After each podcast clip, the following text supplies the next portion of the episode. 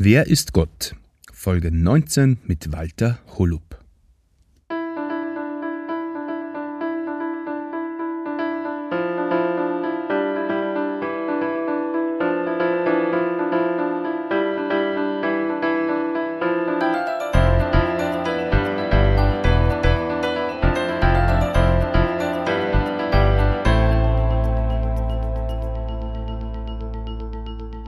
Christi und herzlich willkommen. In diesem Kanal geht es um Gottes Wün. Wir reden über biblische Themen und über die Geschichten, die Gott mit Menschen schreibt. Ich darf jetzt gerade äh, live quasi berichten von der Gemeindefreizeit aus Losenstein in Oberösterreich. Da sind wir nämlich jetzt äh, das ganze Wochenende mit der christlichen Gemeinde aus Steyr und ja, hören Vorträge zu verschiedenen Themen und ja, der Walter Holub, der ebenfalls dabei ist bei dieser Freizeit, wird mit uns heute wieder über oder aus dem Johannesevangelium lesen und wünsche dir und uns wie immer ein offenes Herz. Nachdem die Ehebrecherin sicher voller Freude und erstaunt und da überwältigt von dem, was Jesus gesagt hat, von Jesus weggegangen ist und auch all die anderen, die diese Frau angeklagt haben vor Jesus, ist Jesus im Tempel geblieben und es haben sie wieder Leid gesammelt und Jesus hat sie wieder gelehrt. Er hat ihnen noch viel zum Sagen. Und da wollen wir heute wieder weiterlesen im Johannesevangelium Kapitel 8 ab Vers 12. Dann sagte Jesus wieder zu allen Leuten, ich bin das Licht der Welt. Wer mir folgt, wird nicht mehr in der Finsternis umherirren, sondern wird das Licht haben, das zum Leben führt. Da sagten die Pharisäer zu ihm, Jetzt bist du unglaubwürdig, denn du trittst als Zeuge für dich selbst auf. Jesus erwiderte, Auch wenn ich als Zeuge für mich selbst spreche, ist meine Aussage dennoch wahr. Denn ich weiß, woher ich gekommen bin und wohin ich gehe. Aber ihr wisst nicht, woher ich komme und wohin ich gehe. Ihr urteilt nach menschlichen Maßstäben. Ich verurteile niemand. Und selbst wenn ich ein Urteil ausspreche, so ist es doch richtig, weil ich nicht allein dastehe, sondern in Übereinstimmung mit dem Vater bin, der mich gesandt hat. Auch in eurem Gesetz steht ja geschrieben, dass die übereinstimmende Aussage von zwei Zeugen gültig ist. Der eine Zeuge bin ich und der andere ist der Vater, der mich gesandt hat. Wo ist denn dein Vater? fragten sie. Jesus erwiderte, weil ihr nicht wisst, wer ich bin, wisst ihr auch nicht, wer mein Vater ist. Würdet ihr mich kennen, dann würdet ihr auch meinen Vater kennen. Diese Worte sagte Jesus, als er im Tempel in der Nähe der Kästen für Geldopfer lehrte. Aber niemand nahm ihn fest, denn seine Stunde war noch nicht gekommen.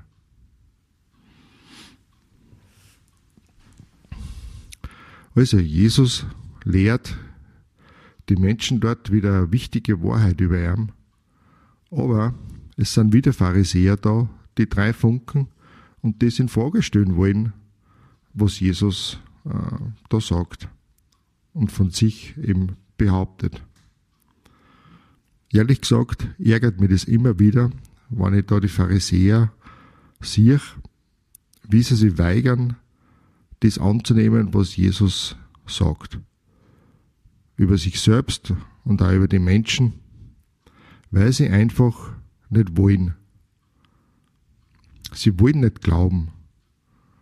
Denn das würde einer Weltbild und einer Denken über Gott und sich selbst völlig verändern. Und das ist wirklich eine ganz großartige, gewaltige Aussage, was Jesus da über sich macht im Vers 12. Wo er sagt, ich bin das Licht der Welt.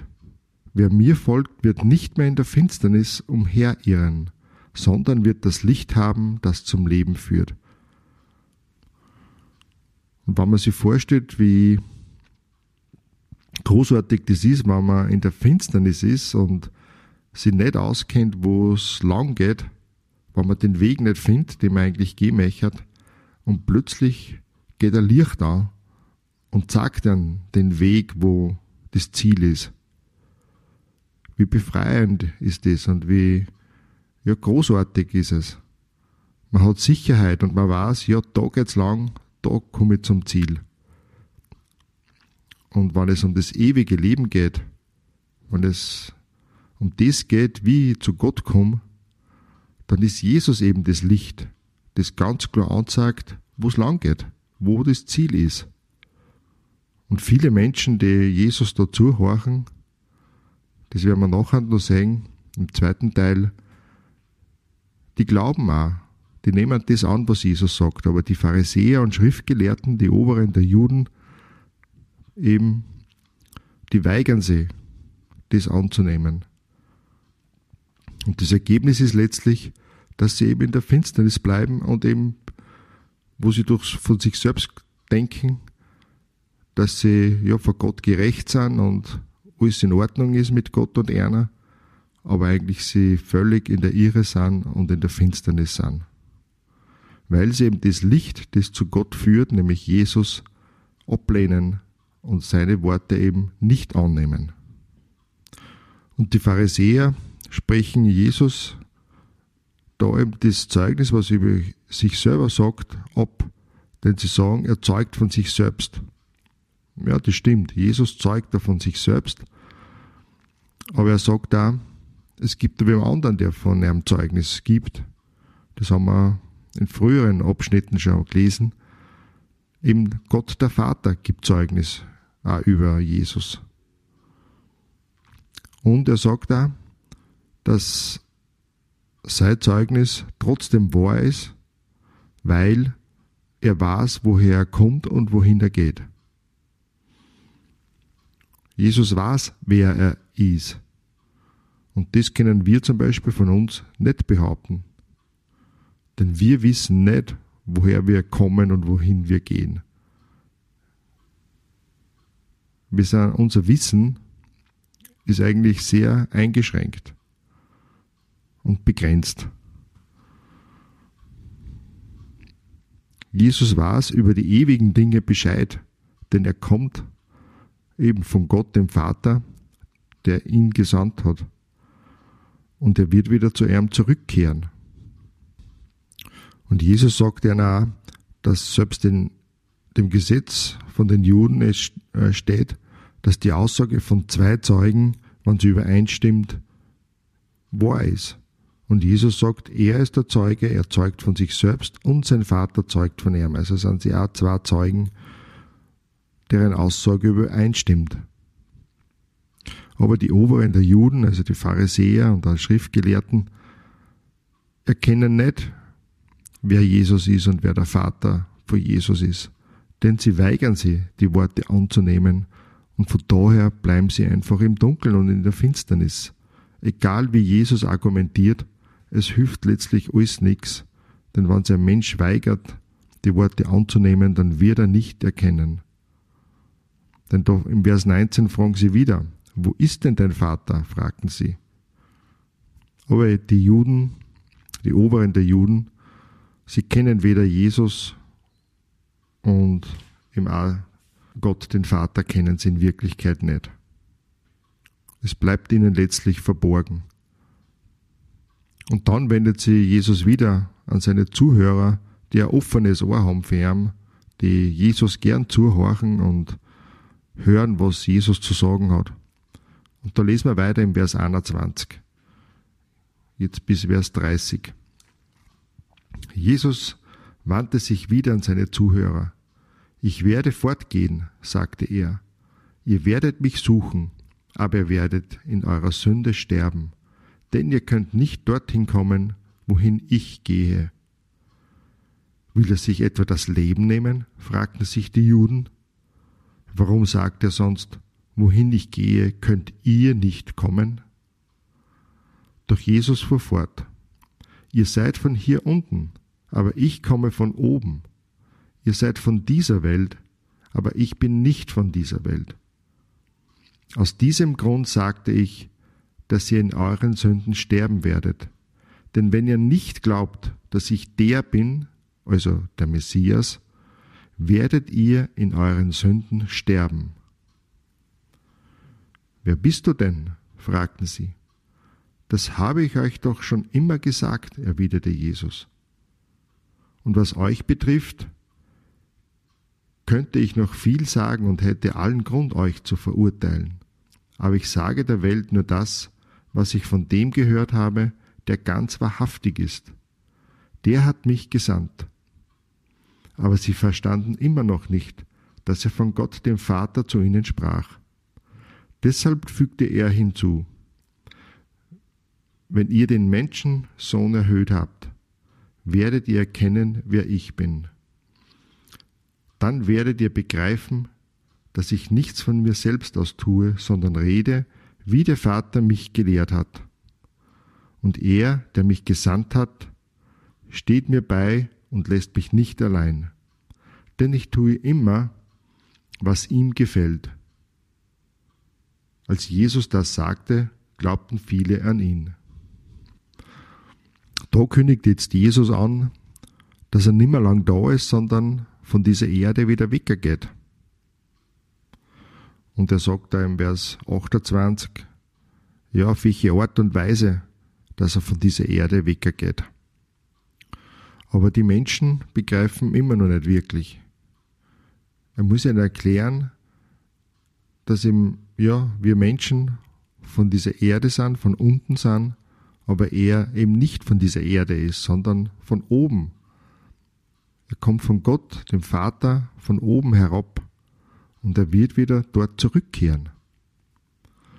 Aber er sagt jetzt über uns Menschen eine ganz wichtige Sache, Aussage,